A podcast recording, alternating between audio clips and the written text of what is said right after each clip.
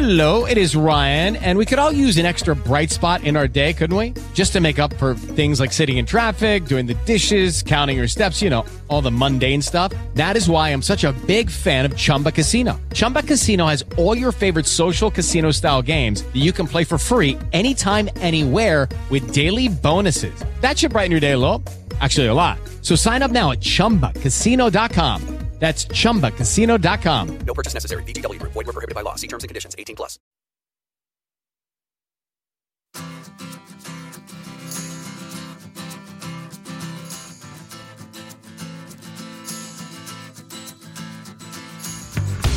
En Capital Radio, esto es Padel, con Miguel San Martín.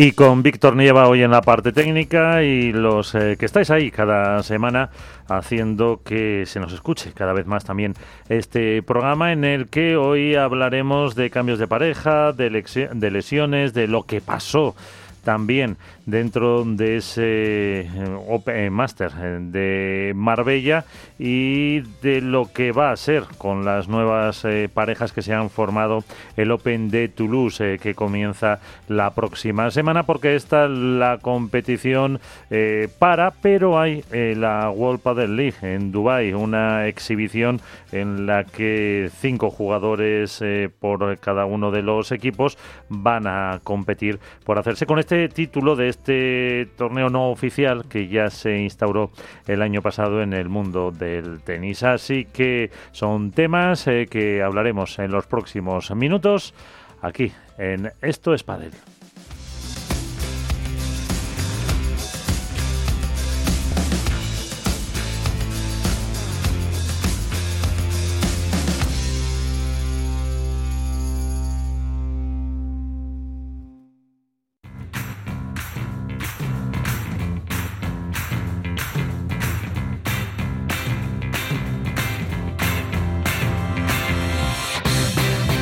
Aunque luego eh, se incorporará seguramente Iván eh, Contrapared eh, para el debate. Eh, Álvaro López, Padre Spain, ¿qué tal? Muy buenas.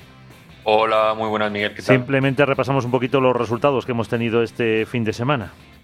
Pues sí, lógicamente hay que hablar del Cervezas Victoria Marbella Master, eh, un torneo bueno que al igual que el anterior ha tenido a las dos parejas número uno en lo alto, en lo que viene siendo el apartado femenino ganaban Ari Sánchez y Pablo José María por 6-1 y 6-4 a una dupla que la verdad que sorprendía durante todo el torneo como Virginia Riera y Tamara Ricardo, Eh, no entraba prácticamente en las quinielas de casi nadie para, para llegar a la final. Pero bueno, por el camino consiguió deshacerse de unas renacidas Mapi Majo Sánchez Alayeto en semifinales, eh, sufriendo y ganando en el tercer set en el tiebreak. Eh, se deshacían también, eh, y esta quizá victoria más importante en cuartos de final, de Gemma Triay y Alejandra Salazar por 6-1, 4-6 y 6-4. Y bueno, en la final intentaron plantar cara, más en el segundo set que en el primero, pero como decimos, acabaron derrotadas por una versión de Ari y Paula que durante todo el torneo eh, fue sobresaliente. Apenas sufrieron un, únicamente en el duelo de octavos en, un set ante Carla Mesa Carnicero, 7-6 el primero, el, el resto, como decimos, eh, fue casi un paseo militar. En lo que respecta a los chicos, pues Arturo Coello y Agustín Tapia eh, ganaron por 6-3, 6-2 a Momo González y Sancho Gutiérrez. Unos Coello y Tapia, que igual durante todo el torneo eh, ejercieron eh, su mano de hierro para, para, dominar al resto de parejas. Eh, como decíamos, les da igual indoor, outdoor, con altura, con sol, con más frío, que al final se adaptan muy bien a todas las circunstancias y, condiciones de juego y acaban venciendo. Y un Momo y un Sanjo que, bueno, sufrieron ante los Super Pibes en semis, ganando también el tercer set, 3-6, 7-5, 6-4. Eh, sufrieron también en cuartos de final ante Gonzalo Rubio y Alex Arroyo. Y bueno, fue un, un, torneo para ellos que fueron a trompicones, pero acabaron, acabaron llegando a la final. Eh, como noticia destacada del torneo, lo que más me ha llamado la atención, más allá, lógicamente, de los resultados, ha sido la abundante plaga de sobrecargas, lesiones y vendajes que hemos visto a los jugadores. Eh, uh -huh. Hablaremos de ello más adelante, pero bueno, hemos podido ver eh, a Martita Ortega, al propio Coello, a Tapia, a Fede Chingoto, Virginia Riera, John Sanz, Paula José María, a Sancho, a Tamaricardo, eh, muchísimos jugadores con vendajes tanto en los brazos como en las piernas, en los gemelos, en las rodillas. Y bueno, creo que esto es una buena muestra de que el calendario empieza a pasar factura y que, que se está poniendo muy duro y que hay que parar eh, para un poco resetear el cuerpo porque al final todo esto va a afectar. Más allá de ello, pues lógicamente tenemos que hablar también de que hoy empieza el cuadro final del CMB Monaco Master en, en A1 Paddle, eh, un torneo que, bueno, es eh, quizá el más glamuroso de todos los de la temporada de este circuito, porque se va a hacer en, el Casino de Monte Carlo. Y, bueno, como bien has comentado tú, hay que hablar de los, de los multitudinarios cambios de pareja. Ahí eh, Alejandra Salazar nos sorprendió en redes sociales con la, con la noticia de su parón de, de, varias semanas, que desde aquí podemos confirmar que va a ser de larga duración. seguramente eh, no vuelva hasta después de verano, con lo cual de ahí se deduce por lógica eh, la unión de Gemma Triay con Martita Ortega. Y bueno, eh, otros cambios de pareja que se han dado, como la ruptura de Claudia Jensen y Jessica Castelló, la de la propia Martita con Sofía Araujo o la de Vero Virseda eh, con Bea Caldera. Son parejas que se irán formando, igual que se ha formado eh, la de Juan Martín Díaz con Jairo José Bautista, aunque ahora más en profundidad, si quieres, eh, hablamos de ello. Ahora lo comentamos, así que Álvaro, muchas gracias y enseguida entramos ya como siempre en el debate.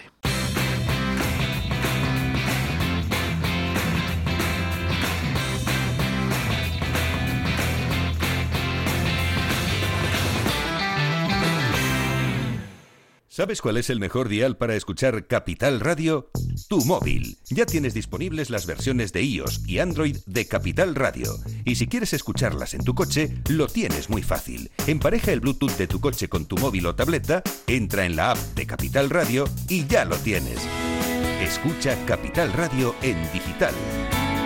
Y si te preguntan qué escuchas, no lo dudes. Capital Radio.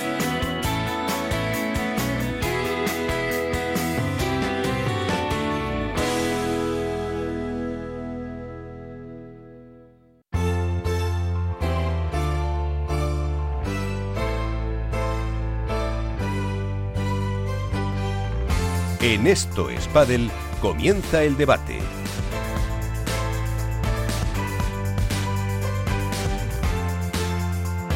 Debate como planteaba Álvaro López, eh, pues eh, es como casi Álvaro lo de la gallina y el huevo, que es lo primero, los cambios de parejas, las lesiones, pues al final parece un poco que las lesiones son las que provocan todos esos cambios de parejas por un calendario que lo apuntábamos la semana pasada yo creo que lo comentamos durante la tertulia que al final está tan eh, sobrecargado, pues que han eh, provocado todas esas eh, lesiones, molestias, sobrecargas, vendajes que estamos viendo en el torneo y que en Marbella pues muchos jugadores llevaban y que les hace el cuerpo al final tener que parar para poder afrontar la exigente temporada que queda. Ahora eh, tenemos esa exhibición de que comentaba yo al principio en Dubai. Eh, la semana que viene tenemos el Open de Toulouse. Después eh, nos vamos a Valladolid. luego hay un pequeño eh, descanso tenemos eh, Valencia, eh, después ya empieza también Premier Padel con el Málaga Open y así nos vamos ya prácticamente todo el mes de agosto. Así que, ¿qué puede pasar? ¿Cómo se puede configurar? ¿Qué va a ser las nuevas parejas? Pues además de Álvaro López tenemos también con nosotros Alberto Bote, Mundo Deportivo. ¿Qué tal? Alberto, muy buenas. ¿Qué tal, compañeros? ¿Cómo estáis? Muy bien, y enseguida incorporamos también a tu compañero, a Nacho García, eh, Padelazo. Eh, pero bueno, a ver, eh, lo primero que, mm, Álvaro, eh, nos apuntabas esas lesiones, esas parejas.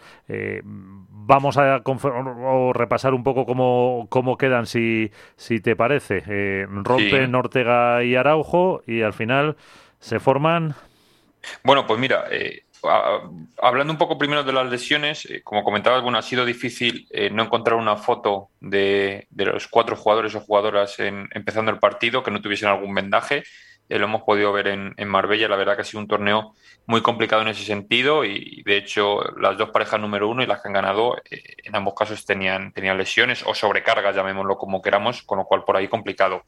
En cuanto al tema de parejas, pues como decías tú, el anuncio de, Alejandra Salazar, eh, de, ese, de ese parón, que ahora también hablaremos de él si quieres, de esa lesión que tiene en el brazo, pues ha llevado a que Martita Ortega rompa con Sofía Araujo eh, y que de esta manera se una Gemma Triay para los próximos eh, torneos. A su vez, se, unen, se unirían Claudia Jensen, que rompe con Jessica Castelló, Claudia se uniría a Vero Virseda y Sofía Araujo se uniría a Jessica Castelló. Y luego, como decíamos antes, en el, apartado masculino, pues Juan Martín Díaz anunciaba también que, se une al, paisano de, Nacho, a Jairo José Bautista, un, un chico muy joven, la verdad que tiene bastante talento y que creo que es otra apuesta, como ya ha hecho Juan Martín en otras ocasiones, por, por talento joven. Eh, entonces hay que decir eh, que Castelló, si no me equivoco, y no meto yo la pata, cosa muy habitual en mí, eh, con Araujo, una de las dos tendría que pasar a, la derecha. Correcto. Veremos a ver cuál de las dos.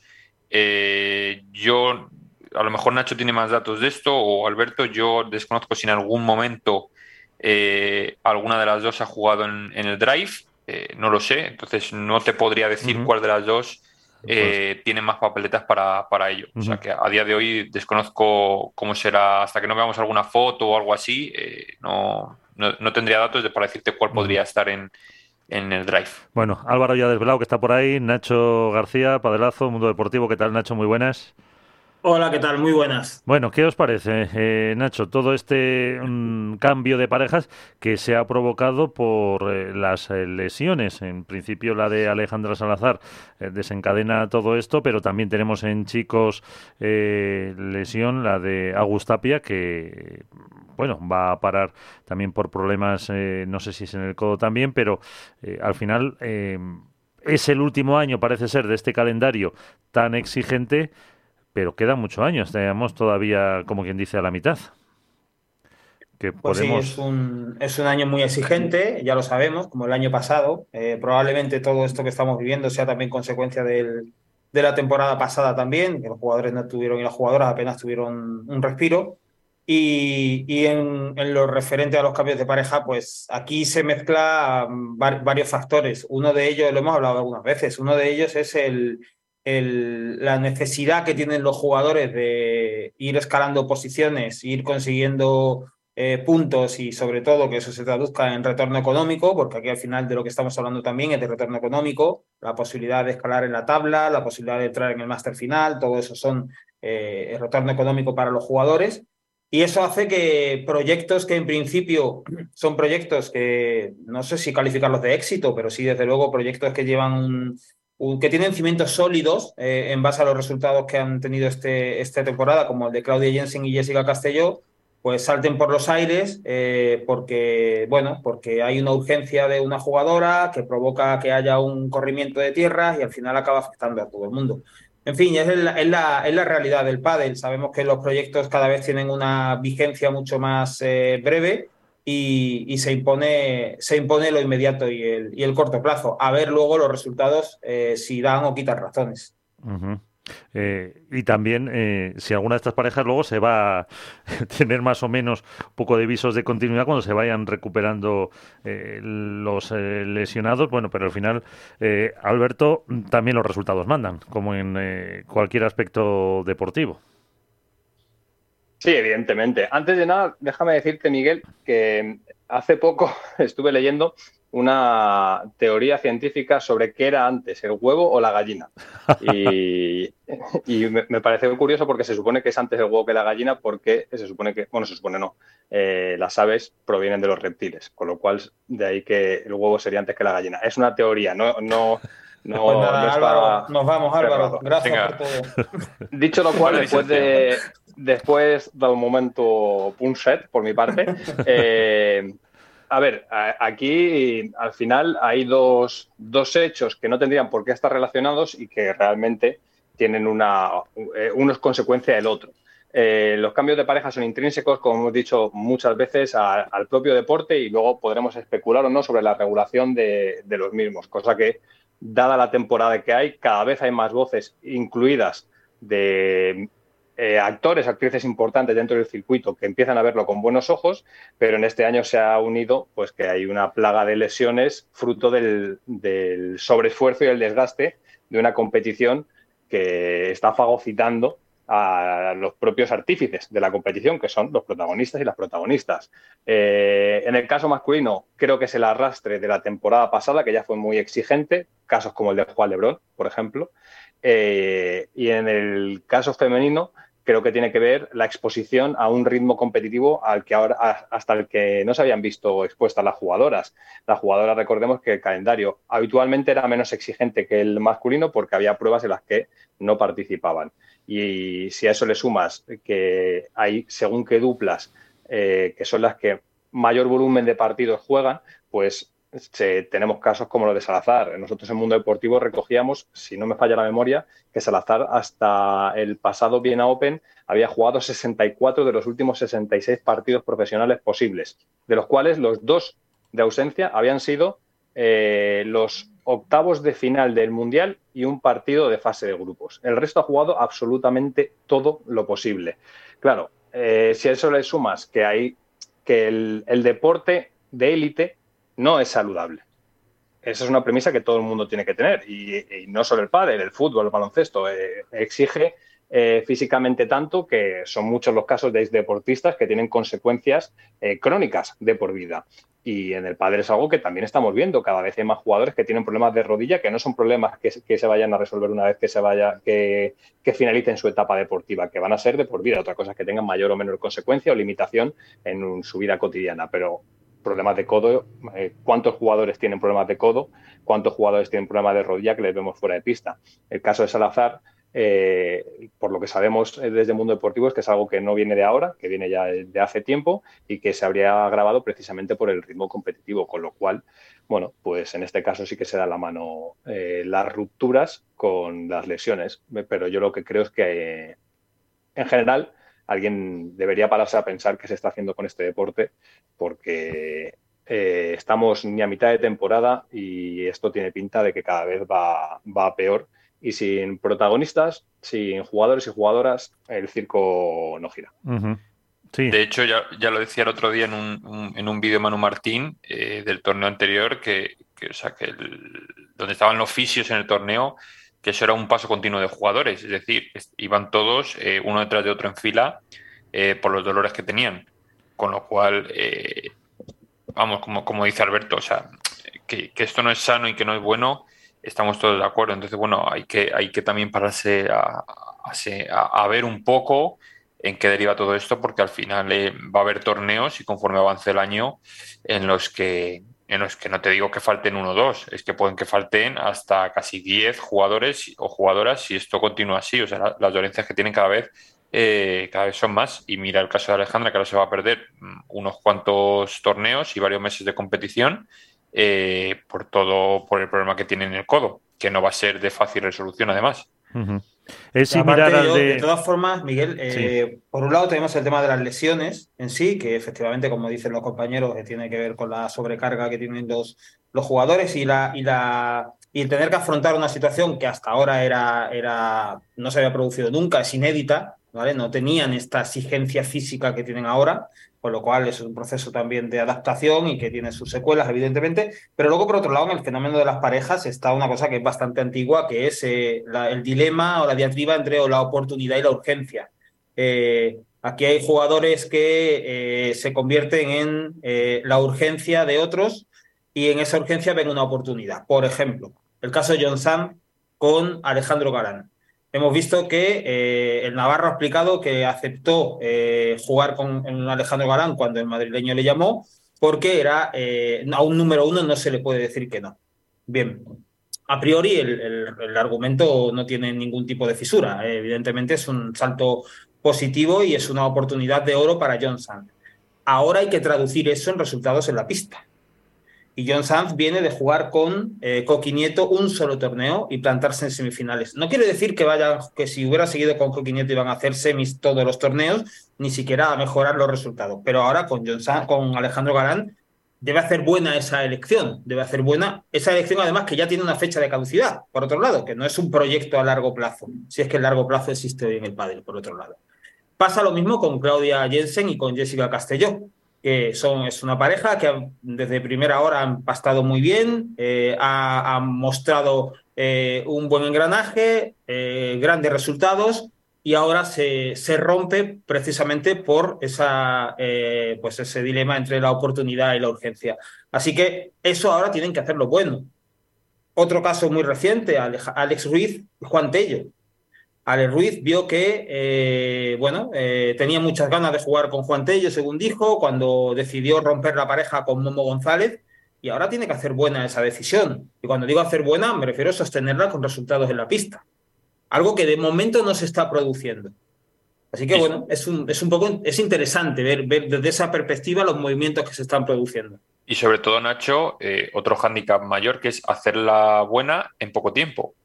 Porque, claro, no tienen tiempo. Ahora sí, bueno, digamos que tienen una semana, los que no se van a Dubái eh, tienen una semana para entrenar, pero no es lo habitual esta temporada. Con lo cual, encajar las piezas, por mucho que se conozcan y por mucho que sepan cómo juegan el uno y el otro, es complicado, o sea, más complicado si cabe que no teniendo una pretemporada delante de un par de meses o así, con lo cual eso también es un hándicap que tienen que tenerlo en cuenta. Sí, sí, totalmente, porque además hay que decir que lo de Dubai, el bolo de Dubai es caja. O sea, eso es directamente recaudatorio y, nada más. Entonces, y más sobrecarga y más sobrecarga para los jugadores, no, se van a, bien, ¿eh? es su trabajo. A ver, esforzarse no se van a esforzar lo mismo ni muchísimo menos. Lo que pasa también, eh, los viajes, claro. No, pero el, simple hecho de meterse en pista eh, puede provocar... implica un riesgo, claro, que si estás en casa en el sofá. Exacto. Sí, sí. Solo la posibilidad de que, te puede lesionar aquí también entrenando, obviamente, pero bueno... Eh, es añadir un... un no, la imagen que luego quedaría desde fuera obviamente, y todos lo sabemos, eh, lo que quedaría en redes sociales y todo lo que se habla en redes sociales eh, no sería la misma que si un jugador, llámese como se llame, o jugadora, se lesiona haciendo caja, como dice Nacho, en, en Dubái, que estando en casa entrenando. Sí, por ejemplo, hemos visto, para el tema de Dubái, a propósito de Dubái, hemos visto que Agustín Tapia está apuntado al, ¿cómo se llama lo de la competición de Dubái? Padel League. Vale, Padel League está apuntado. Alejandra Salazar está apuntada. Marta Ortega, que ha tenido molestias, eh, tiene molestias en el brazo, está apuntada también. Bueno, vamos a ver qué, cómo, cómo gestionan ese, ese bolo y ese viaje allí y la vuelta luego, que tienen que competir. Bueno, eh, Tapia y Alejandra no van a competir en Francia, pero en principio van a eh, mira, por cierto, en Francia teníamos hoy se publicaba, o ya se ha publicado el, los inscritos.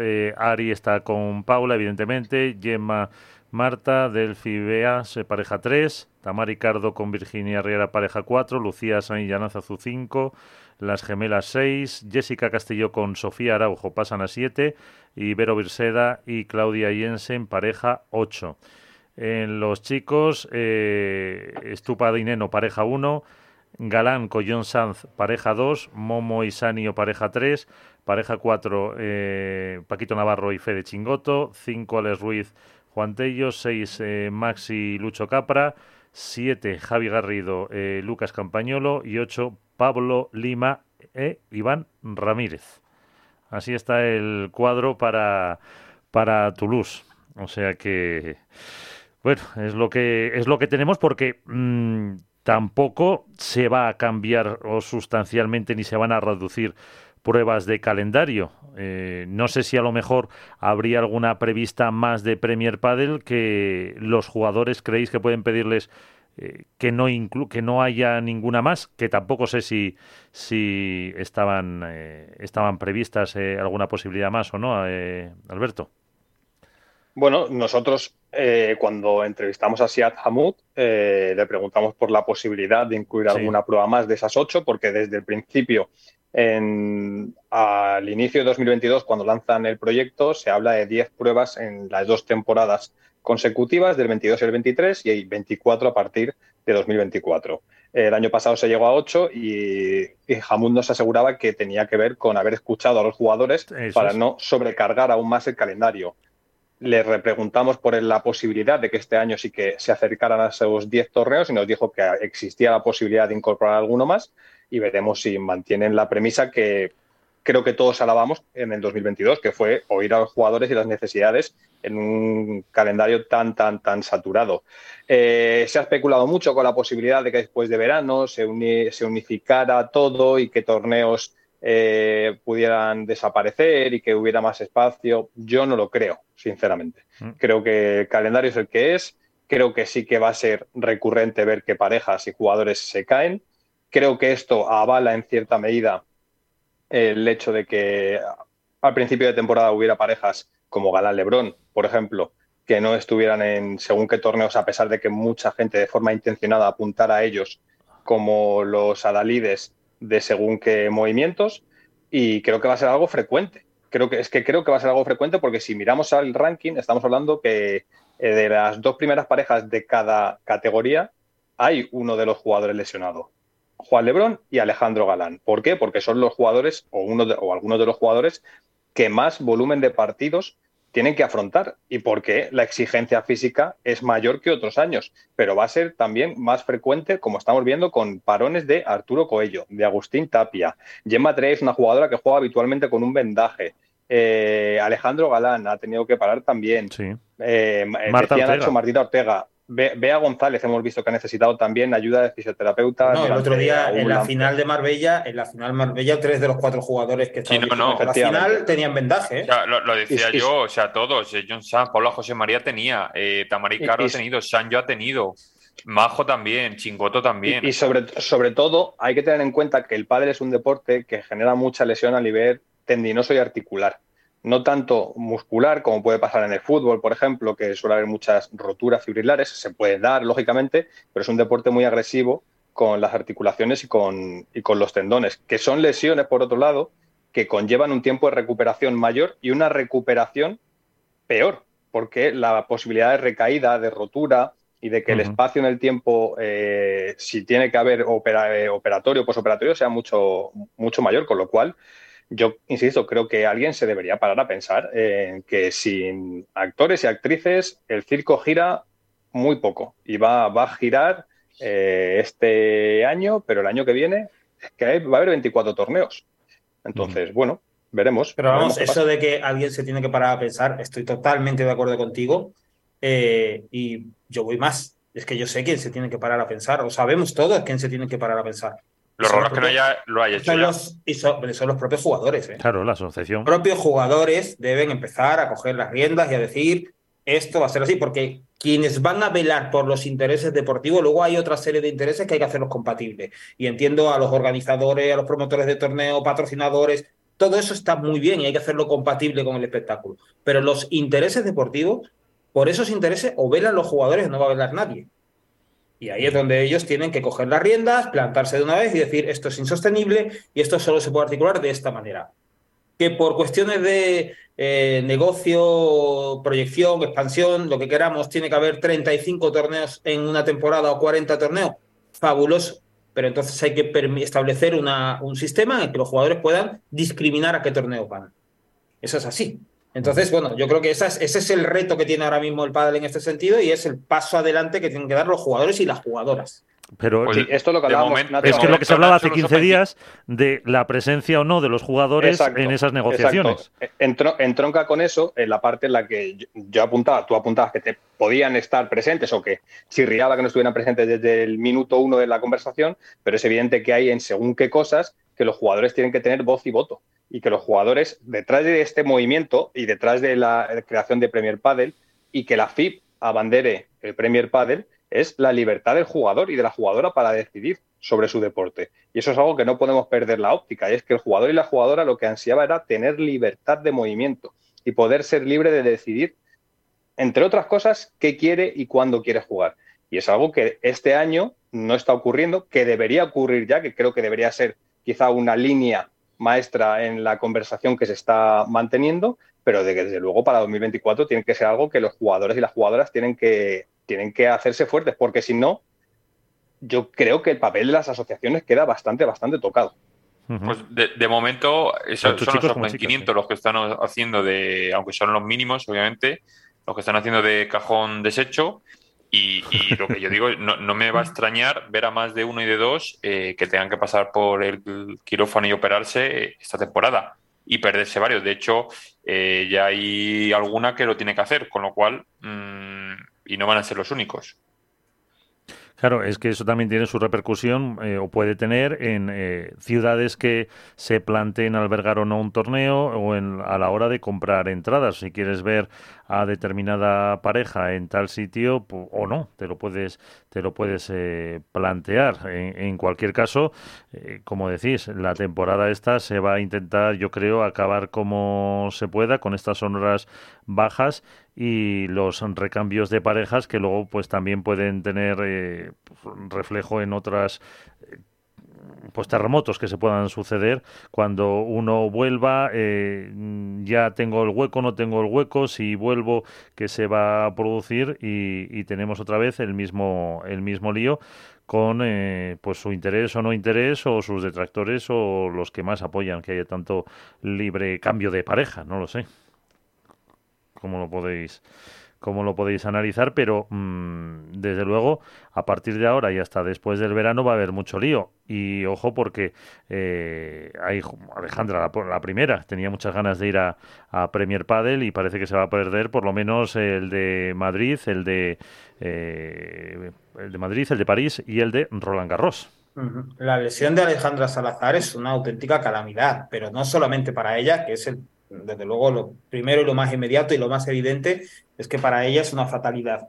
Pero además, para el circuito en sí es una calamidad para la temporada. Estamos hablando de que Alejandra Salazar y Gemma Triay eh, forman la pareja que más veces se ha enfrentado con las actuales número uno en finales de World del Tour. En los últimos dos años mantienen un cara a cara eh, que no han dejado, que prácticamente no han dejado ni migajas para el resto. Que esa pareja se descabalgue ahora de la lucha eh, que ya venía además renqueante en cuanto a resultados y se descabalgue de la lucha por una lesión, eh, bueno, ahora tienen que dar un salto a las otras parejas, pero de momento, y no estoy diciendo que Ari y Paula vayan a arrasar una vez que no están Gemma y Ale, pero desde luego eh, se le despeja algo el panorama a la número uno y es una calamidad para el circuito femenino, la verdad. Aparte, evidentemente, lo que digo, que el primer plano es la persona y es Alejandra Salazar. Igual que, igual que la situación con Juan Lebrón, ¿eh? O sea, que el Alejandro Galán y, Juan Lebrón no puedan estar compitiendo al 100% nos está privando eh, no solamente de ver a un jugador como Lebrón, ¿vale? No solamente de ver a un jugador que ya de por sí merece la pena eh, verlo en una pista, sino además nos está privando de una competencia en, el cuadro masculino tremenda. Eh, tendríamos la medida exacta de lo que realmente están haciendo eh, Tape y Coello, que de por sí tiene un, valor extraordinario, ¿no? Pero, pero nos está privando de una pugna tremenda. Así que son, son dos fatalidades. Es que, es que son, son, los activos realmente del deporte. Son los protagonistas, son los que generan la gran parte de la industria. Y como decía, es que el circo deja de girar si cada vez hay menos protagonistas, con lo cual eh, no tener a Lebron en pista o no tener a Tapia, no tener a Salazar o no tener a Marta Ortega supone que el deporte no va a seguir el crecimiento, la tendencia que tenía en los últimos años, porque va a generar un reclamo menor. Evidentemente, cada vez hay un grueso mayor de jugadores y jugadoras que son atractivos, pero pues no contar con los cabezas de cartel importantes, pues va a hacer que a lo mejor algunos escenarios, como decía Miguel, se planteen si merece la pena o no traer una prueba de World Padel Tour, de Premier Padel o de A1 Padel, me da igual. Con lo cual, eh, yo creo que empieza a, ser, empieza a ser alarmante. Y quizá en un año, seis meses no son muchos, pero en una carrera deportiva probablemente sí lo sea. Y parece, parece que está dicho a la inversa, pero no lo es, porque un año pasa rápido, pero en una carrera sí se puede ver truncada por según qué lesiones, porque un jugador o una jugadora, a pesar de que vuelva, puede no volver nunca a recuperar el estado de forma, la confianza, eh, la, capacidad de tener eh, ese punto extra de sentirse cómoda o confiada o confiado en la pista. Hemos visto muchos casos en otros deportes de grandes promesas que por una lesión de media larga duración nunca han vuelto a ser los que eran. Y esos también son los llamados o denominados eh, problemas de crecimiento de un deporte, ¿no? Que si tú ordeñas eh, a la vaca, como se suele decir coloquialmente, hasta dejarla seca sin que tenga nada de leche, pues el año que viene, cuando quieras producir, no vas a tener con qué. y creo que el pádel está un poco en ese caminando sobre ese sobre ese sendero. Entonces, bueno, no sé, yo, yo creo que, insisto, y creo que Nacho en este caso ha apuntado muy bien, creo que hay que pararse a pensar qué se está haciendo con, con el deporte. Y si no lo hacen los interesados y las interesadas, pues a mí me llama la atención, sinceramente. La cuestión es si lo están haciendo y si lo conoceremos, porque se lo tienen que plantear, como decís, dentro del marco de esas eh, negociaciones, porque claro, eh, al final eh, la empresa resultante va a tener que generar ingresos. Esos ingresos se generan con un número de torneos. Si quieren, como dice Alberto, extraer demasiado de la vaca, pues al final lo que se van a quedar son sin los actores fundamentales, que son los, eh, los jugadores. Al margen del tema de las lesiones, mm, ¿qué torneo nos podemos ver? Eh, aunque comentaremos algo en eh, la semana que viene en, Francia, con esas eh, parejas que se han formado en el aspecto femenino, por hablar del también de un punto deportivo. ¿Qué puede dar de sí la pareja formada por Gemma y Martita? O si podemos ver algo diferente con, no lo sé, eh, Sofía y Jessica, con Vero y Jensen, o el resurgir de las gemelas, que yo creo que también eh, merece, bueno, resurgir, o la vuelta, o como se le quiera llamar, que también merece un, un apunte después de lo visto en Marbella. Sí, totalmente. Yo, bueno, Francia es un, es un torneo, va a ser un torneo espectacular. Tenemos a los principales eh, a las principales figuras de cada, de cada modalidad, con lo cual, quitando las ausencias de eh, los números uno que no van por, esa, por esas molestias de Tapia en el, en el brazo, y quitando la ausencia de Fernando Velasteguín por esa sanción de Wolpa del Tour, una sanción, eh, eh, un auténtico despropósito por parte del circuito, pues quitando esas ausencias más la de Alejandra Salazar, el resto están todos y nos va a mostrar un espectáculo seguro que, que brillante. Eh, hablabas de las gemelas y yo lo tengo aquí apuntado para, para hacer precisamente un apunte sobre eso. Eh, es, yo creo que es importante eh, ponderar bien lo que las gemelas Sánchez Alayeto están haciendo en el mundo del pádel. O sea, son dos jugadoras que están a punto de cumplir los 39 años, dos jugadoras que han pasado su, o están pasando su bajones físico por lesiones y son dos jugadoras a las que también la fatalidad en forma de enfermedad eh, les ha, tratado de negar el epílogo de su carrera y ellas están ahí eh, precisamente oponiéndose a eso y no solamente eso, sino, lo vimos el otro día, eh, sirviendo de ejemplo realmente, ver a las gemelas competir como lo hicieron el otro día, sin tener ya ni una gota más que dar en la reserva y aún así alcanzando el tiebreak y a punto de llevarse el partido, eso solamente para entender realmente, quien no lo supiera ya, la dimensión de estas dos deportistas. De hecho, Álvaro, si no me equivoco, eh, era tu porra. Sí. Ah, eh, yo al final, sabes que aunque por un lado parece que me tiro triples, eh, lo pienso, ¿eh? no te creas que no. y últimamente no me estoy alejando mucho, por lo menos, mira, estoy llegando a la fase finales, cosa que hace no tanto no, no llegaba, con lo cual eso, eso tiene que tener alguna repercusión en mi. ¿no? Digo, Miguel, Eres el John Sanz de estos padres. Porque aquí, porque aquí Bote, cuando deja la apuesta por los favoritos, lo, lesiona, con lo cual, pues, eh, claro. estamos recibiendo mensajes de los jugadores diciendo que por favor que vote, que no apueste por ellos. Exacto, sí. Bueno. Eso explicaría muchas cosas, por otro lado. ¿eh? Bueno, veremos la semana que viene, Ari y Paula. Eh, pero eso, apuntabas lo que, que, es otro de los temas que tenemos que tratar, la injusta sanción, a, según tú, a Fernando Velasteguín por esa eh, no sé, eh, incidente, el romper el, micro, en Vigo. todos, tenemos claro que, se equivocó Vela a la hora de, con ese gesto, ese desahogo que tuvo de arrancar el micro de la posición en que estaba en el banco, en el partido de cuartos de final, para que no haya visto o no recuerde la secuencia, partido de cuartos de final, en el paso por el banco, Fernando Velasteguín agarra el micro, lo trata de tapar primero, lo quita de allí luego, lo aparta y luego le arranca, lo arranca directamente y por lo visto lo, lo rompe, ¿no? Eh, bueno, es un error de Fernando Verasteguín y, tiene una sanción correspondiente económica que le impuso, que yo no voy a valorar si es mucho, poco o no. No, de hecho, si eh, ves el desglose de la sanción, no me acuerdo de las cifras, la mayor parte es, no sé si lo tenéis por ahí, el 70% del coste del micrófono. El micrófono, efectivamente, y 600 euros de sanción. Que de hecho es un coste demasiado, por lo que yo he preguntado, es un coste excesivo, pero bueno.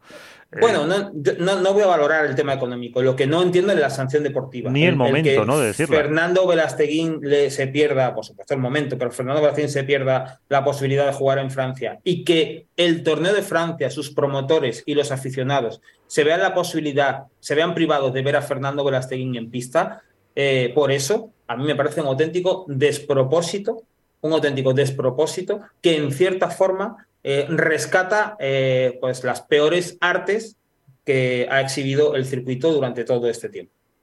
Ah, para mí hay que, hay que diferenciar en dos aspectos. El primero es cuando ocurrió el suceso, desde el mundo deportivo contactamos con Golpa del Tour para saber qué un poco la visión o qué podría conllevar y nos aseguraron, si no recuerdo mal, que, era Movistar Plus o Media Pro, la productora que se encargaba del evento, la que, iba, la que estaba reclamando a Vuelta del Tour el coste del micrófono y que oscilaba en torno a los 5.000 euros. Creo que, nos comunicaron. no, lo pongo, no lo pongo en duda porque no conozco cuál es el coste de, de, ese material, pero dicho lo cual, me parece lógico que un jugador, si estropea un material de otros profesionales tan respetables como un jugador, tenga que abonarlo.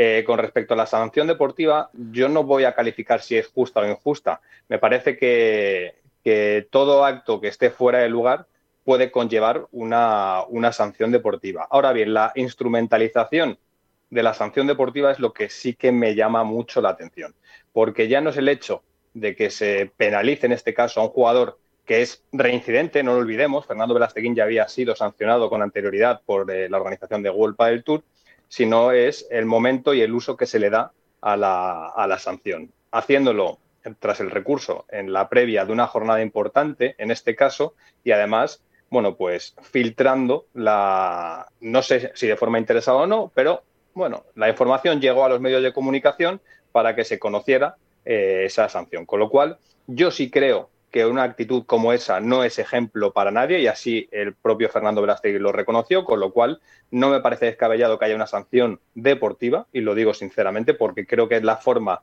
de, educar en cierta medida a los que están por venir. Lo que creo es que no se ciñe tan solo a la sanción deportiva. Creo que es la instrumentalización del deporte para eh, hacer pagar según qué actitudes o decisiones, en este caso, de la figura de Fernando Velázquez.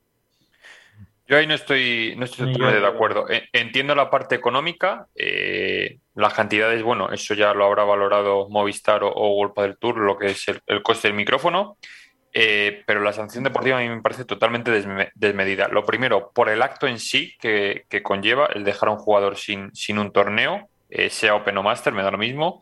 Eh, creo que el, tirar un micro, el romper un micro, no implica, no sé cómo será el, código de conducta de World Padel Tour, también te lo digo, lo desconozco, pero no creo que eso implique perderse un torneo.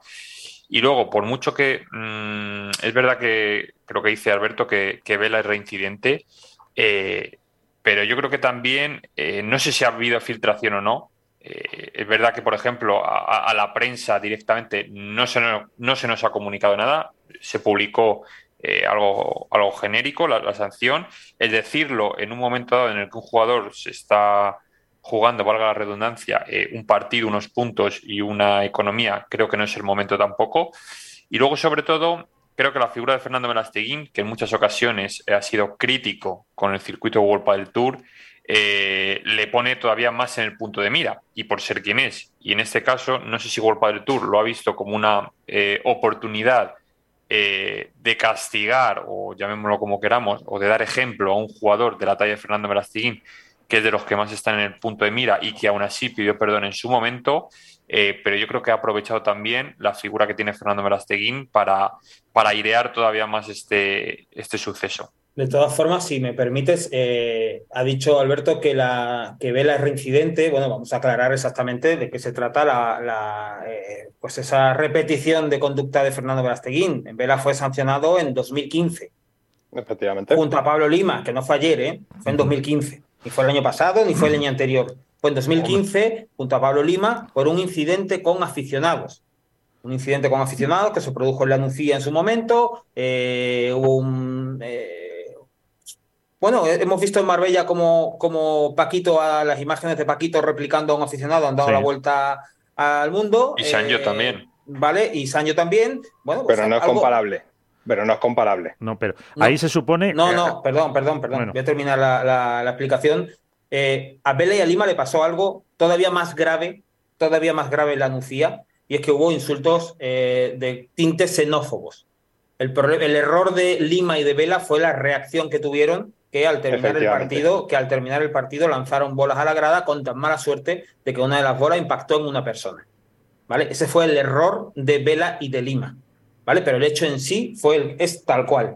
Y fue sancionado en 2015. Quiero decir, no tiene absolutamente nada que ver con lo que estamos hablando ahora y además no solamente no tiene nada que ver, sino que eh, ha pasado ya un tiempo. Ha pasado un tiempo. Lo de, y por otro lado, eh, el hecho existe, Vela arrancó el micro, Vela se equivocó, lo ha reconocido él mismo, o sea, eso no, ahí, no hay ningún tipo de cuestión. Igual que Pablo Lijó eh, hizo el gesto ceno que hizo en la rural, pero la realidad es la que es, y es que en los últimos seis meses hay dos jugadores de los más críticos con el, con el circuito que han sido sancionados y se pierden torneo por primera vez en la historia del circuito profesional. Por primera vez. Y a mí el detalle no me parece casual. Claro, pero Nacho, por eso yo, yo decía que a mí que haya una sanción deportiva me parece que es algo que puede entrar dentro de la lógica y que si fuera aplicable no en la figura de Fernando Velasteguín, sino en el número 76 del ranking, pues creo que podría ser bastante lógico porque de esta forma se está educando a que no todo vale. Y a que si el día de mañana vemos a un jugador joven que decide eh, dar con la pala en el cristal y partir un cristal, pues que no solo se trata de una cuestión económica, porque es una forma también de educar, y más en el momento en el que está el pádel. Dicho lo cual, lo que me parece peligroso y lo que me llama la atención y lo que creo que sí que es criticable es la instrumentalización del deporte para señalar a según qué jugadores que han sido críticos, en este caso con World Tour. Creo que eso ha tenido peso y creo que eso además ha hecho que se haga en el momento que se ha hecho y además que se filtre como se ha filtrado, porque es, Álvaro dice, a la prensa no lo ha filtrado, no es verdad. En el, a lo mejor en el caso de Álvaro sí, ¿eh? pero eh, somos conscientes de que esto se ha filtrado porque salió antes de que se hubiera hecho público, con lo cual hay una filtración. pero, yo, me refería, yo me refería, Alberto, que no se ha filtrado en, donde estamos los medios de prensa con, el circuito, que es, creo que es un canal e informativo. Ah, bueno, nos, ha hecho por un, canal oficial. ¿eh? Exacto, por eso, es una filtración. Bueno, por eso, me refería a que no, se ha hecho por un canal que creo que sería el más acorde que se debería haber hecho. Entonces, yo, no estoy criticando a Fernando Velasteguín defendiendo a Huelpa del Tour, criticando a Huelpa del Tour defendiendo a Fernando Velasteguín. A lo que me refiero es que creo que es lógico que una actitud eh, antideportiva pueda tener una consecuencia deportiva. Lo que me parece peligroso es que el deporte se use para castigar según qué actitudes, decisiones o conductas. Eso es lo que me parece peligroso. ¿Qué actitud antideportiva? ¿Qué actitud?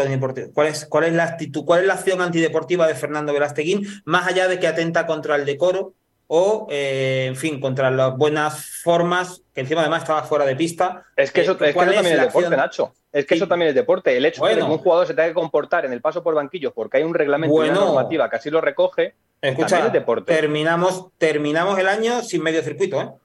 Bueno, pues a lo mejor, a lo mejor en según qué circunstancias habrá que ser bastante más. Eh, yo no estoy diciendo que esté bien aplicada, estoy diciendo que me puede parecer lógico, ojo, eh, que es lo que he dicho, y que me parecería bien que se sancionara igual al número 3 que al número 33.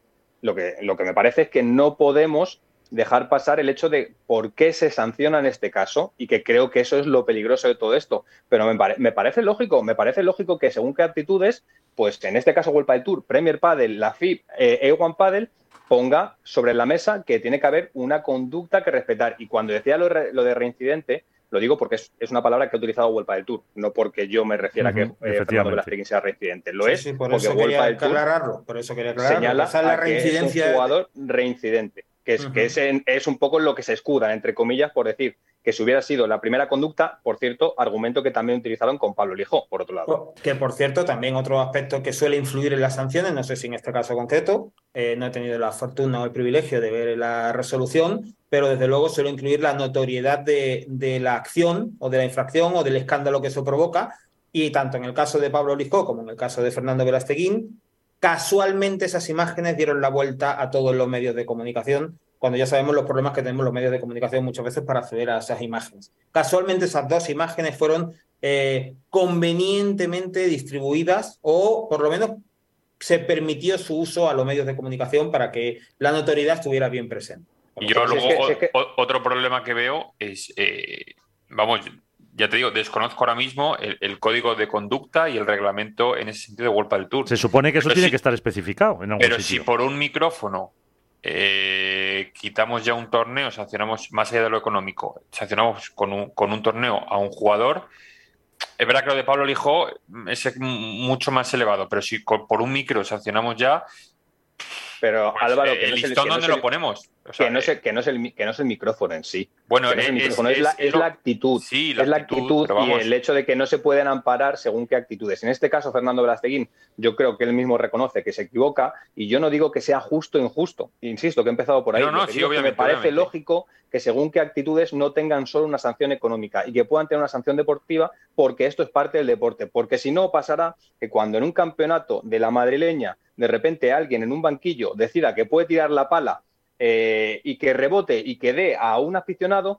eh, habrá sido un accidente y siempre habrá un argumento y siempre habrá una excusa, porque esas cosas pasan. Novak Djokovic, porque eh, sin querer dio con un pelotazo a un recoge pelota, me parece, o a un aficionado, fue expulsado de un torneo como era el US Open. Sí, pero, pero Alberto, hay, entonces ahí, ahí es verdad que, atenta contra alguien más. O sea, el hecho de, tirar un micro al suelo, el micro no rebota y salta a la grada. Entonces, por eso yo lo que te quiero decir es que el listón que ponemos, eh, que por un micrófono mm, sancionemos un torneo, eh, eh, cuando digamos un comentario, porque también hay que entender en el momento que sale de la pista, las pulsaciones que tiene, el calentón que puede tener por perder o dejar de perder, que no lo estoy excusando en eso. Eso no es eximente. No, no, no, sí, obviamente pero también hay que entender el contexto. Entonces, que, por eso le sancionen un torneo, mm, pues es que no, o sea, yo creo que el listón se ha puesto mm, no en el sitio, no, no pero Álvaro, que insisto, que, yo no digo que sea justo. No, no, que obviamente que, yo, a le sanciones.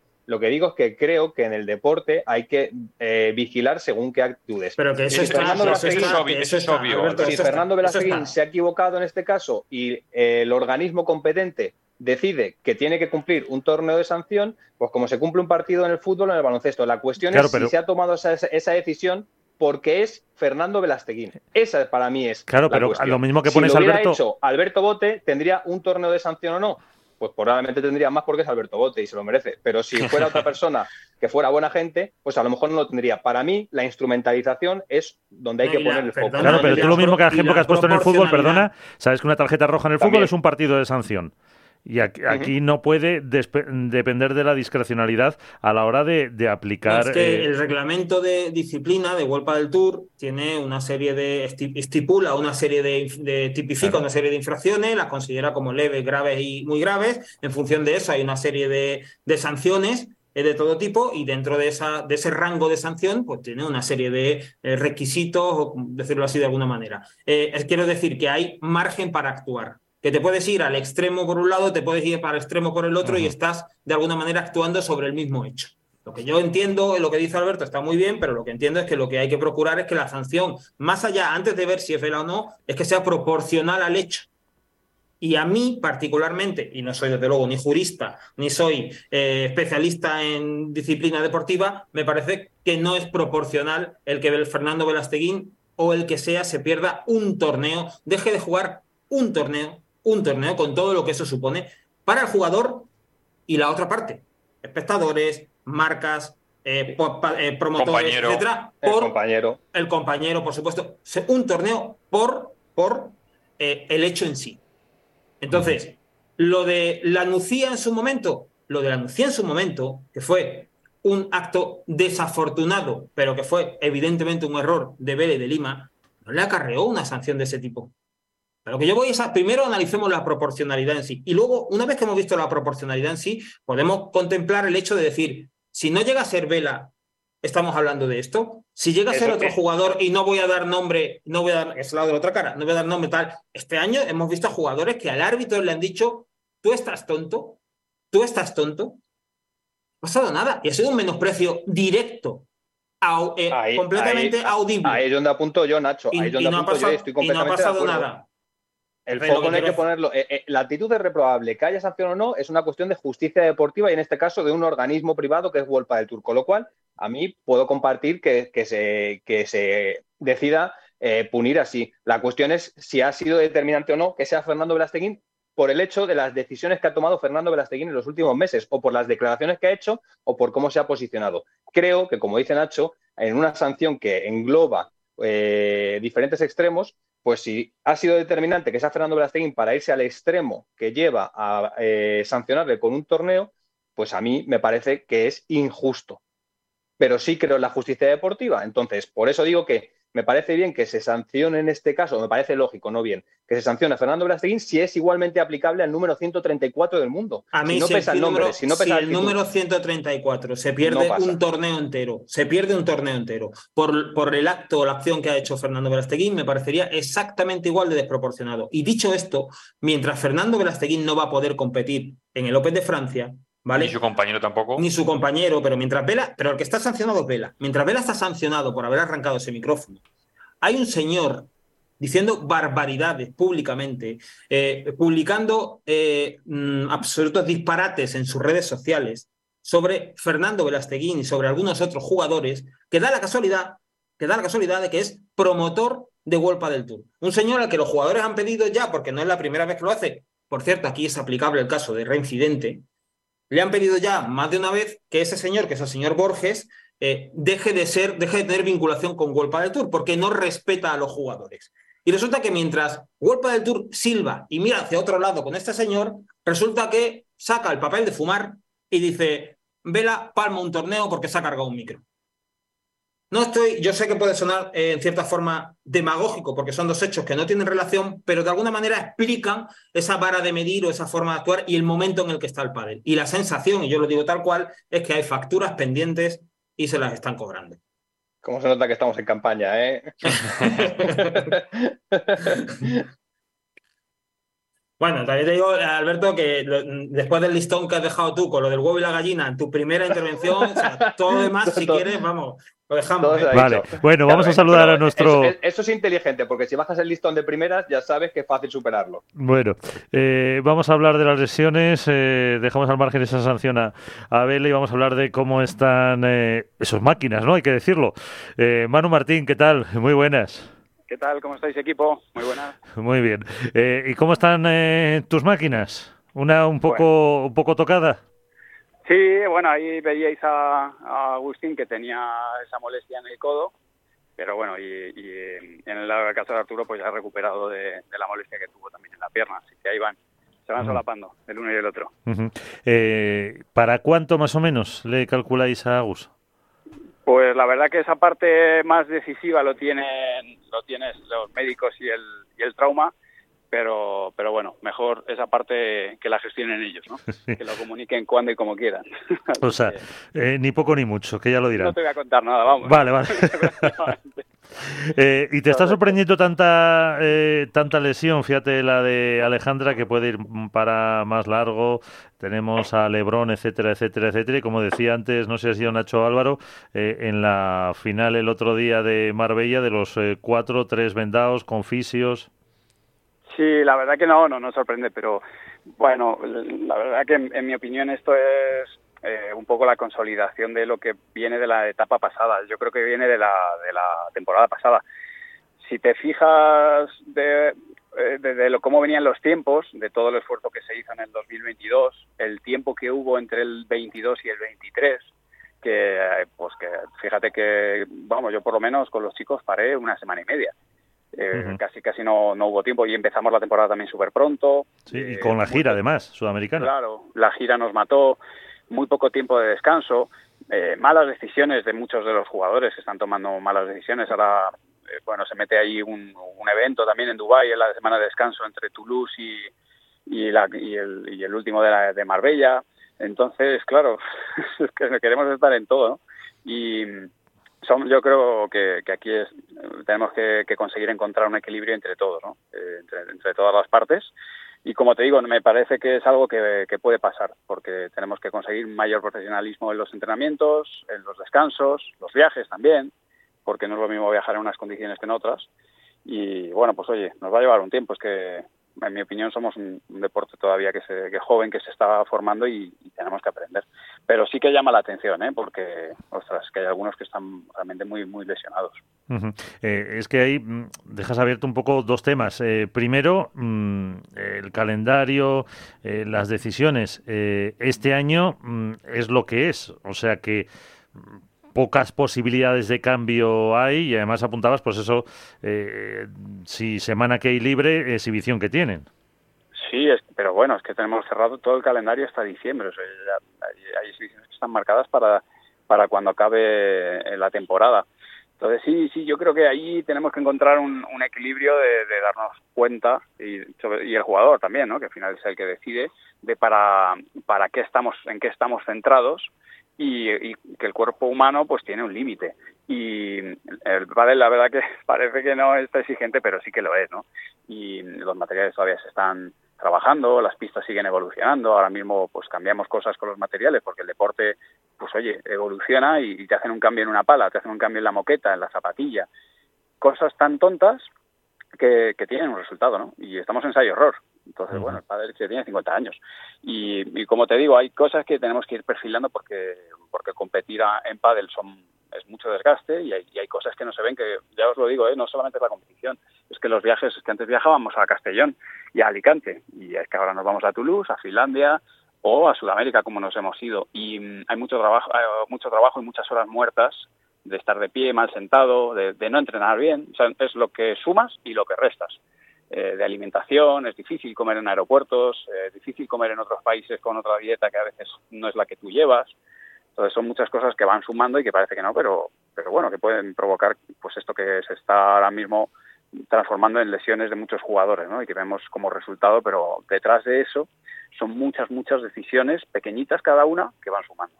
Ahora dejo a Alberto, a Nacho y Álvaro, pero eh, los jugadores propios mm, no se dan cuenta, no eh, dicen eh, esto no puede seguir así, vamos a intentar organizarnos, vamos a intentar tener un poco de voz y voto en, en ese calendario, en esa configuración, en esas decisiones, en esos viajes.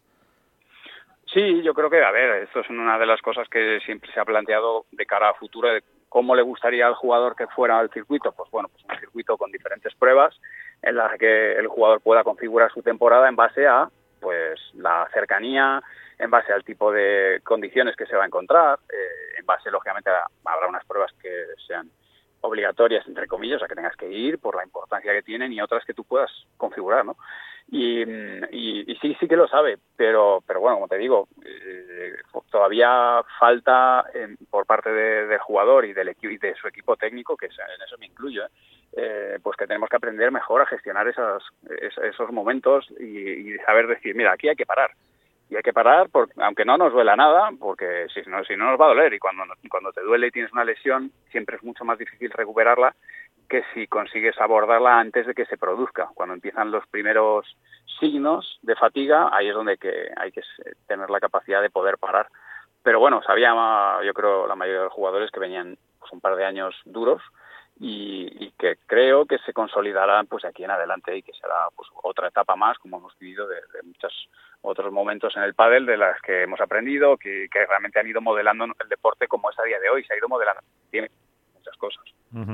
Eh, Nacho.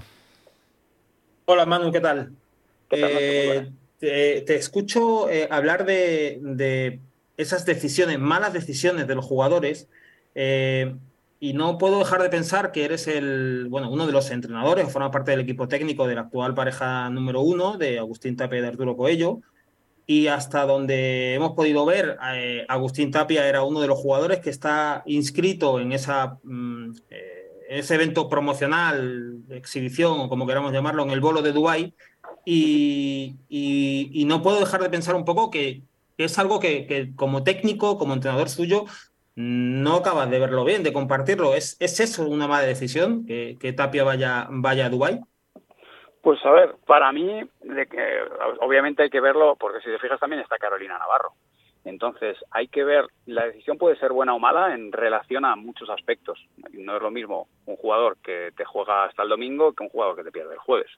Entonces, por ahí hay que valorar el estado físico y el estilo de juego que tiene cada jugador. Quizá para un jugador pues que tiene menos horas en pista o que su estilo de juego lo permite, pues puede no ser tan problemático. Pero hay otros jugadores que tienen un estilo de, juego más físico y que, que necesitan e, ese tiempo de descanso. Entonces, yo creo que hay que adaptarlo a, las cargas, al estilo, a la cantidad de horas que se mete. No todos los jugadores entrenan la misma cantidad de horas semanales o tienen las mismas necesidades. Si hay, jugadores del Tour, por ejemplo, que viajan con fisioterapeuta y cada día hacen entre hora y hora y media de fisioterapeuta más allá de lo que te da World del Tour. Eh, simplemente han tomado esa decisión como equipo. ¿Es una mala decisión o es una buena decisión? Bueno, quizá para ese jugador es una buena decisión y quizá hay otro que no necesita ese y a lo mejor se tiene que llevar al psicólogo. ¿Y para ti? ¿Y para ti, Manu? Para mí, desde el punto de vista profesional, creo que el jugador tiene que encontrar el equilibrio entre los sponsors y los, eh, de alguna manera, compromisos eh, que, que, se tienen, que ayudan a que un jugador también pueda tener la capacidad económica de tener un equipo, porque como sabéis, los, el price money todavía este año no es, eh, en mi opinión, el que tendría que tener para sustentar un, equipo de la dimensión que necesita un profesional y que sí se, sí se da en otros deportes. De alguna manera, por resumirte, Nacho, es el pádel está en ese quiero y no puedo todavía. Eh, quiero ser profesional, pero no puedo terminar de serlo porque aún no se ha consolidado el equilibrio entre el dinero que entra y lo que gasta tener un equipo dimensionado para, para rendir como se espera. Entonces, por eso te digo, es, difícil decir un... O sea que, traduciéndolo, eh, en la situación actual tienen que ir a hacer caja, pero desde el punto de vista deportivo no era lo más conveniente. Claro. Yo considero que de aquí a unos años el, el jugador tendrá mayor capacidad de decir que no a ciertos eventos en momentos puntuales de la temporada porque está centrado en su en su trabajo. Pero a día de hoy, es como te digo, estamos en un momento de transición donde, pues igual que la temporada deportiva, creo que, hay pruebas que quizá habría que haber o colocado en otro momento o estructurado de otra forma para que hubiera ese tiempo de descanso que se necesita, ¿no? Pero que la, realidad actual del padre pues está como está y, bueno, pues es uno o dos años que sabíamos que venían así de intensos. Así que, estoy seguro que con el tiempo esto se, organizará y, tendremos pues temporadas mejor organizadas, que a lo mejor tendrían el número de pruebas casi parecidas, pero organizadas de una manera que, se pueda llevar mejor. O que puedas ir o no ir. O sea, que tú decidas. Claro, ahora, a ver, tú ahora puedes decidir si ir o no ir, pero es verdad que tiene una repercusión en el, en el ranking y tienes que decir que estás lesionado. O sea, no puedes en principio decir que no vas. Eh, entonces, claro, bueno, como te digo, esto ya, ya lo sabía todo, el jugador lo sabía y, y sobre todo es un, es un tema de, de, ese equilibrio entre el dinero que, del que dispone un, equipo y, y, lo que tiene que gastar para mantenerse, la dimensión que tiene que tener. Y los equipos a día de hoy se han dimensionado, o sea, si, si pensamos en lo que necesitaría un deportista, realmente necesita un, buen equipo si quiere rendir al 100% y la exigencia es máxima. Entonces ya no vale con un entrenador. Ahora, fíjate, hay equipos como el mío que somos varios entrenadores, preparadores físicos, psicólogos, recuperadores, eh, hay, hay, un montón de gente detrás y eso hay que mantenerlo de alguna forma. Eh, Alberto. ¿Qué tal, Manu? ¿Cómo estás? ¿Qué tal, Albert? Muy buenas. Lo primero, creo que sería interesante que algún jugador le, le aconsejaras cómo poder llevarte producto típico español, autóctono, a según qué viajes, porque sé de primera mano que eres un experto en, colar en países. No hagáis eso, en casa. ¿Eh? Por eso él no se lesiona, porque lleva producto bueno, ¿no? Sí.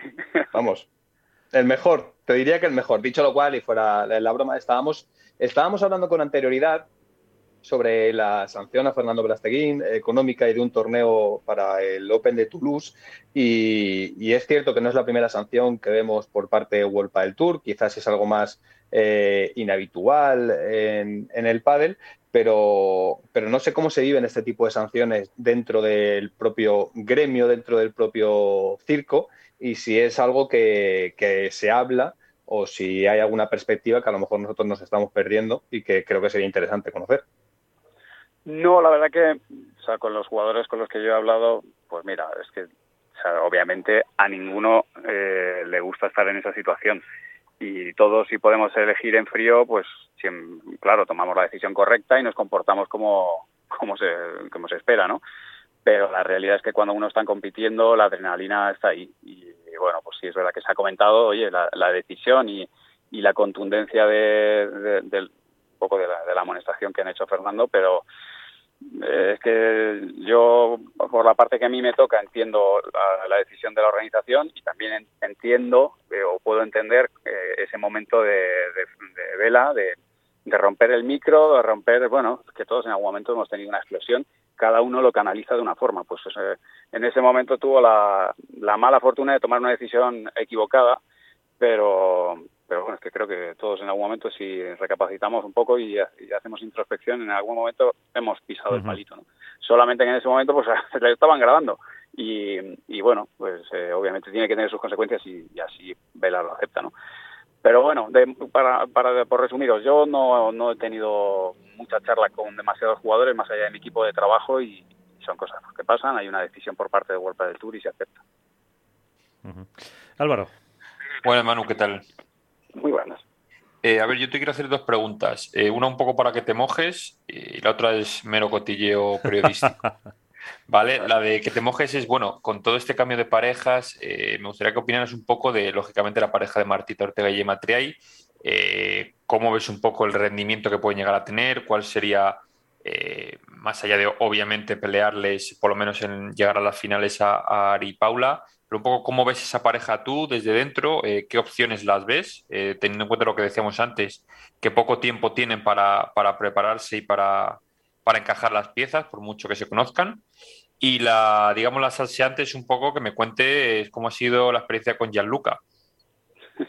vale, pues en la parte de, de Yema y Martita, a ver, es una pareja que de inicio pues tiene muchas posibilidades de funcionar eh, al final Yema, cuando está en pico de forma, es, es una jugadora que, hace todo bien, que te defiende bien, que ataca bien, tiene un montón de, opciones. Y, Marta es una jugadora con muchísimo volumen y con un ritmo rápido. Entonces, bueno, hay, hay que ver cómo, cómo se ensamblan, porque cuando está jugando con Alejandra, Alejandra lo que maneja muy bien son los tiempos, te cambia lento, rápido, eh, es muy inteligente, juega para Yema.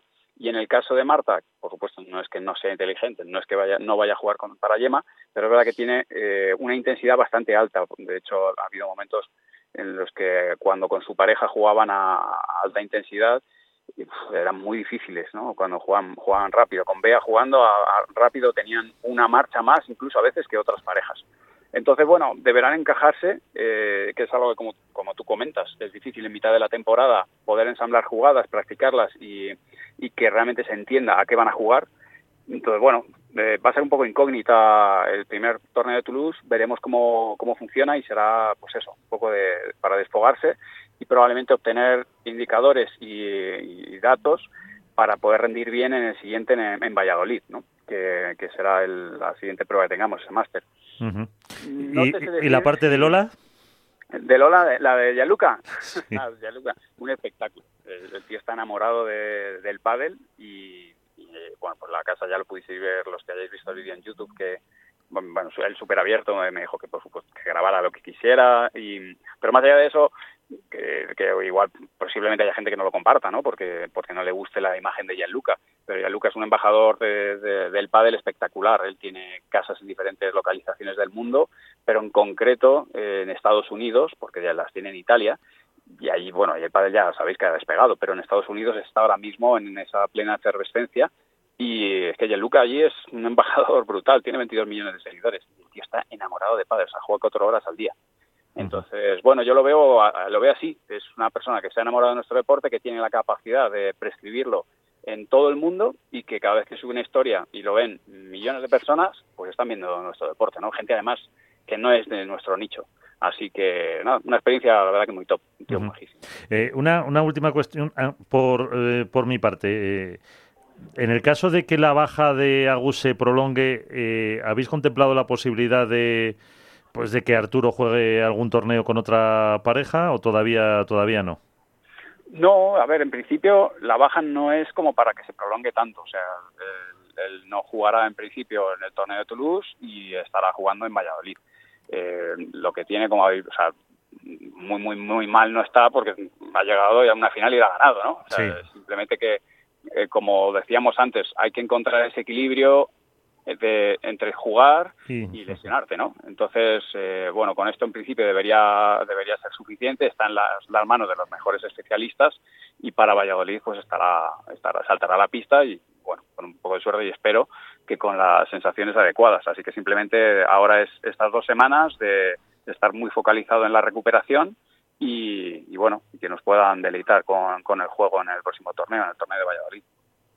Eh, una, una, última, Alberto. Sí, bueno, lo primero hace una breve reflexión sobre que Gianluca eh, juega más al pádel que lo que duerme Nacho, por ejemplo, ¿eh? que es lo que me, ha llamado la atención. Cosa, que creo que habla del estilo de vida de cada uno. Y, lo, y te quería preguntar, Manu, eh, en el plano humano, hemos hablado de Alejandra Salazar, tú has sido entrenador de Alejandra durante muchos años, también lo fuiste en su etapa con Ari Sánchez, que hace poco vimos cómo Ari se, se rompía y no podía evitar, bueno, pues romper a llorar, para la redundancia, al, acordarse de su ex compañera, dado que ahora pues, va a estar varias semanas, si no meses, fuera de, fuera de la pista. No sé si has hablado con Alejandra, si bueno, nos puedes contar un poco cómo está, si tiene más información, porque la que manejamos es que, tiene una lesión complicada y que es muy probable que hasta después de verano no, podamos volver a disfrutar de ella. Sí, a ver, Ale, obviamente la escribí porque es una es jugadora y amiga, es una persona que dentro del mundo del pádel es muy importante y para mí, desde luego que lo ha sido y lo es. Em, y sí, tiene una lesión, ya venía arrastrándose a Alejandra, es, es, una completa fenómena porque la viene arrastrando, si os fijáis, si la habéis visto jugar, jugaba con el brazo encogido eh, durante varios torneos, lleva jugando así bastante tiempo. Y aún así ha sido capaz de entrar a la pista y ganar partidos que, me parecen impresionantes. Y bueno, pues tiene una lesión que, fea, que la, van a tratar desde ya. Eh, de hecho, imagino que, que pronto publicará porque ha estado creando el contenido eh, con, un, con, su, con su equipo de, creación y va a salir en breve, donde va a ir explicando cómo, cómo está siendo esa recuperación. Y hay dos escenarios, uno en el que tendría una recuperación más rápida y otro en el que tendría otra, otra más lenta. Ojalá y que sea la primera, porque a ver, está en buenas manos, ¿no? Pero, pero sí que tiene esos dos escenarios, una más corta y una más y una con, con, un poquito más de tiempo. A mí me gustaría que en cualquier caso, en este caso, que son cosas de jugadores, lo publique ella o lo, publique ella como considere oportuno. Pero, pero bueno, en cualquiera de los casos, eh, yo creo que siendo como es, que es una luchadora y, que tiene un equipo buenísimo detrás, pues eh, espero que no más allá del verano sea en el peor, el peor, peor de los casos. Y con un poco de suerte la vais a ver eh, relativamente pronto de vuelta, pues espero. Pues con ese mensaje nos quedamos que pueda volver cuanto antes eh, Alejandro y que pues al final tenga ese pues ese poder eh, jugar en Premier Padel, todo lo que tenía y terminar la temporada bien. Pues eh, Manu Martín, eh, muchísimas gracias. que usted descanse un poquito esta semana, si puedes. Sí, sí, está, hay que aprovecharla para hacer cosas. ¿Para hacer cosas o para descansar? No, hay que aprovecharla para hacer cosas, porque últimamente solo estoy en casa los fines de semana y los fines de semana no abren no abren los médicos, no abren los, no abre nada, así que hay, que aprovecharla. De, amo de casa. A ver, si, a ver, si, grabas algún vídeo para YouTube, que lo tienes un poco muerto. Tengo que hacer alguno, eso es verdad. sí, sí, yo creo que Nacho y yo también coincidimos en que lo de dormir está sobrevalorado. Sí, ¿verdad? Totalmente. Sí, sí, yo creo que más de cinco horas ya es excesivo. eso es de ricos. Es un abuso, es un abuso. Sí, lo, que pasa es que yo me puedo meter con Nacho, que es compañero del mundo deportivo. Contigo no que eres el director del programa. Bueno, vamos. Así que, sin comentarios. Eh, gracias, Manu. Nada, a vosotros, equipo. Un abrazote. Chao. Un abrazo y eh, bueno, pues ahí están los escenarios que nos ha planteado, todo el tema de las lesiones que ha estado muy interesante lo que nos ha contado, lo que nos ha contado eh, Manu. Pero vamos a hacer una aproximación, nos vamos a ir también a Montecarlo. Eh, Nico Cruz del equipo de comunicación de Iguan Padel, ¿qué tal? Eh, muy buenas, ¿cómo estamos? ¿Qué tal chicos? ¿Cómo estáis? Bueno, pues muy bien, aquí frente al casino con una bonita jornada, de momento soleada, o sea que disfrutando mucho. Eh, ¿La prueba estrella se puede decir de One Paddle? A ver, por nombre y por trayectoria, se podría decir que sí. O sea, ten en cuenta que el, de cuentas es una empresa, eh, la principal patrocinadora del circuito, que es Monte Carlo International Sport. Desde luego sería un error decir que el circuito cuando viene a Mónaco no es una prueba estrella. Obviamente al final, que si lo de Sudáfrica es muy llamativo, lo de jugar en River espectacular, eh, no sé, por ejemplo en Sevilla también se quedó un torneo impresionante, pero Mónaco siempre es diferente, eso, eso seguro. Eh, ¿Van eh, favoritos, vamos a decir, los de siempre? Sí, sí, no, no, a ver, favoritos sí, 100%. O sea, el momento que hablas de siete de los últimos ocho, torneos, se los han llevado Dalbianco y Arce, se han llevado los cuatro seguidos los últimos, haciendo un récord. Nunca nadie había ganado cuatro seguidos. Pues sí, el favoritismo es evidente. buscan el quinto, pero es cierto que repasando un poquito el cuadro, a ver, si consiguen el quinto seguido, tiene mucho mérito porque se podrían cruzar, si se da el favoritismo, en octavos de final con Lijo Semler, que recordemos fue la final del France Open, 7-6 en el tercero. En unos cuartos podía ser Pincho Diestro, la única pareja que le ha ganado este año, fue en Sudáfrica doble 7-6, o si no Barrera Chostri, que fue precisamente la final en Argentina. No sé si ya nos vamos a las, a las semifinales de Pascual Alfonso, eh, Choza aunque vamos a ver Choza cómo llega, porque me parece que ha tenido una lesión en el tobillo, pero vamos, durísimo, durísimo el cuadro que les ha tocado sí, eh, para, para un... Eh, es que no me gusta decir la frase, pero aquí sí se puede decir lo del marco incomparable, que estáis, eh, hemos visto las fotos de la pista ahí central en el casino. ¿Cómo prevéis la asistencia de, público para el torneo? A ver, sabemos que siempre Mónaco es muy particular y se te puede dar un... que nos ha pasado un juego con muchísimo público y de repente llegar al viernes y que haya menos pero en cualquier caso yo creo que como en casi todos los torneos, ¿eh? hoy va a haber muchísima menos gente que mañana y que pasado, es decir, creo que los primeros días en ese sentido van a ser muy relajaditos en cuanto a público y ya cuando llega el fin de semana, sobre todo que ya van eh, tres ediciones aquí frente al Casino de Monte Carlo, la gente ya sí poco a poco se va acostumbrando. Claro, las primeras veces se pasaban por aquí, miraban de lejos y esto que del pádel, que igual había gente que ni lo conocía. Y ya poco a poco sí, o sea que yo creo que para el fin de semana tendremos buena asistencia. Dentro de este torneo, como decimos, uno de los eh, de Iguan Padel, eh, que se va a celebrar dentro del eh, continente europeo, y, yo creo que también es importante, al margen de público, de si Maxi y Maxi Arce y, Bianco repiten, un poco la repercusión que pueda tener para, para lo que es la apuesta ¿no? de Iguan Padel. Sí, sí, evidentemente hay ciertos torneos que tú lo puedes organizar sabiendo ya que, es un presente, Sevilla, Buenos Aires, sabes que eso se va a llenar y que va a ser un espectáculo y que muchas miradas se van a centrar ahí. Y luego hay otros torneos que también los tienes como una especie de inversión, es decir, lo de Sudáfrica, por ejemplo, la evolución que, que sufrió desde el primer torneo del año pasado hasta este, se ha multiplicado por cinco, creo que era la cifra de, de jugadores, de las gradas repletas, y pasó de ser gente que llegaba sin conocerlo a gente que ya le gustaba y te seguía, ¿no? Pues en este caso es un poco parecido, es decir, el lugar es único, desde luego con Fabriz Pastor a la cabeza, mm, eludir Mónaco es imposible, pero en cualquier caso sí es una apuesta de que cada vez haya más eh, interés a nivel internacional por, por el mundo del pádel, ya no solo por el circuito, ¿no? Eh, Alberto. ¿Qué tal, Nico? ¿Cómo estás? ¿Qué tal, Alberto? Muy bueno. Oye, te quería hacer un par de preguntas. Mira, la primera tiene que ver con la apuesta en el rebranding de marca que habéis hecho, ahora que ya han pasado cinco meses aproximadamente desde que lo anunciasteis. ¿Qué, ¿Qué, tal aceptación está teniendo? ¿Veis que todavía hay gente, o en general en el mundo del pádel se sigue apuntando a APT o A1 Paddle ya calado. Eso por un lado. Y por otro lado, hace poco veíamos que World del Tour recuperaba la pista negra, que en 2015 fue denostada por el rendimiento que daba y también porque visualmente era una pista que no, acababa de, de, de calar, vamos. Y vosotros tenéis una pista muy característica que rompe el paradigma de la pista azul, que es algo pues muy arraigado al pádel, es una pista roja.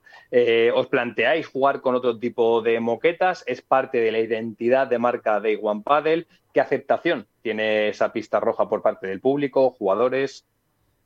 Bueno, a ver, el tema de, la pista yo creo que viene a ser un poquito, yo creo, ya imagen de marca. Es decir, igual que tu World del Tour, el 99% de los torneos últimamente los asociabas al azul y sí, tema de patrocinio y todo ha hecho que sea negro, pero creo que todos van a asociar a World Tour con azul. A1 Padel ahora es, es, rojo, ¿no? Y eso creo que, que, ya ha calado, que la gente ve pista roja y más o menos él lo asocia. Y creo que siempre es bonito, ¿no? Tener algo que, por así decirlo, oye, un circuito lo asocias con, con esto, más aún un circuito nuevo, ¿no? Ya asociarlo a un color creo que es un, un tanto positivo. Luego sí que es cierto que el tema A1 Padel, oye, ha calado a la gente, le gusta un poco el estilo, todo el tema también que ha venido con la inteligencia artificial y algunos diseños diferentes a nivel comunicación y, todo, pero que es imposible que no te encuentres a, un par que te digan, hey, oye, APT, ¿cómo va? Bueno, no, pasa nada, ¿sabes? Al fin de cuentas, eh, ya costó que pasaran de ATP a APT, porque mucha gente se confundía con el circuito de tenis. Eso, te iba a decir, ya... digo, ya, es un salto, ya es un salto no confundirlo con ATP, que era algo claro, Claro. No, entonces yo creo que bueno, es súper positivo el, hecho de que la gente llegue y, comenten y hablen y oye, el que se acuerde de que ese One Padel genial y, el que lo esté siguiendo y todo, pues sobre todo se va a acordar. Y el que pregunte por APT, pues oye, sin ningún problema, porque al final es lo mismo, ¿no? Eh, es decir, sí que ha habido un cambio de, imagen, de marca, de, de, estilo, pero luego la historia es la historia. Es decir, por ejemplo, hablamos de siete de los últimos ocho de Franco de Blanco y de Maxi Arce, porque el circuito es el mismo. El tramo final del año pasado era APT para el Tour. Pues eh, Nico, que muchísimas gracias por acompañarnos por este huequecito que hacemos en One Padel. Enhorabuena al equipo de comunicación por todo lo que nos transmitís a la prensa de fotos, de resúmenes, etcétera, etcétera. Y veremos si al final, pues eh, Maxi Arci y Franco Bianco se llevan eh, el triunfo o hacen ahí pincho y diestro el triunfo, Senler, Lijot, todos los que has dicho, o Alfonso y de Pascual. Que muchísimas gracias, enhorabuena y hasta la próxima, que os vaya muy bien ahí en Mónaco. Muchísimas gracias a vosotros por darnos este huequito y nada, invitadísimos ahí al streaming y cuando queráis aquí a, Mónaco a seguirnos lo, que queráis. Muchísimas gracias. Bueno, a Mónaco cuando quieras nos invitas, ahí seguro que nos vamos todos. yo yo transmito, yo si queréis, yo transmito aquí el mensaje y luego como el que tiene que progresar arriba, yo transmitir mensaje. A Nueva, a Nueva York también, ¿eh? eso, eso. Bueno, ya como Mónaco no da tiempo, eso. Queda, queda, transmitido. Luego ya tema presupuesto, como la firma no es la mía, ya, ya me quito de medio. Queda transmitido y queda grabado. Pues Nico, muchísimas gracias. Muchísimas gracias, chicos. Un abrazo. Un abrazo. Pues ese apunte de Juan Padel, su prueba estrella en Mónaco, y la verdad que las imágenes son eh, preciosas. Pues. Eh, qué, rápido, qué, rápido, es Álvaro desmuteándose. ¿eh? hay que aprovechar la mínima. En cuanto me dan un poquito de cintura, ahí entro. Sí, sí, sí. Vamos. Lo raro es que no haya parecido Iván, ¿eh? Sí. Sí, sí. pues bueno, señores, que al final nos ha quedado un eh, programa apañadito. Así que nos eh, escuchamos eh, la próxima semana. Que vaya muy bien. Alberto, te escuchamos también. Que no se nos olvide en esa World Padel League. Y que tengas un feliz viaje. Que usted lo disfrute. Y hasta la próxima semana, compañeros. como siempre, muchas gracias.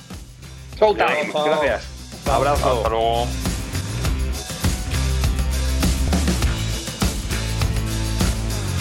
Y nosotros nos vamos dando las gracias al numeroso equipo técnico que ha participado hoy con Javier González, Felipe Franco y Víctor Nieva, con Miguel San Martín que les ha acompañado durante esta hora y media, casi casi, de programa. Sean felices, eh, jueguen mucho y cuídense. Adiós.